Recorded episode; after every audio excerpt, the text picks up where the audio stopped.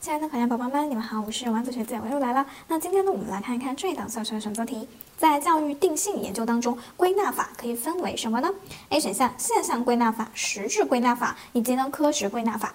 B 选项事实归纳法、理论归纳法、实质归纳法。C 选项完全归纳法、简单枚举法和科学归纳法。D 选项完全归纳法、实质归纳法以及呢简单枚举法。这道题呢，考察的是教育定性研究当中的归纳法。其实呢，这道题呢非常简单。这道题呢，应该选择我们的 C 选项，完全归纳法、简单枚举法以及呢科学归纳法。它其实呢就是一个记忆型的知识点。那学姐呢，也可以在这里跟大家解释一下我们的 C 选项。首先呢，完全归纳法，也就是我们所说的一一列举；而简单枚举法，也就是我们可以列出几个，那么观察这一部分，我们得出呢一般性的结论。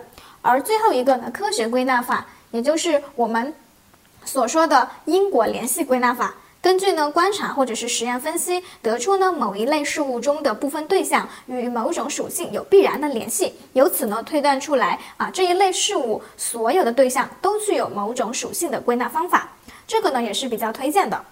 所以呢这道题你记住了吗？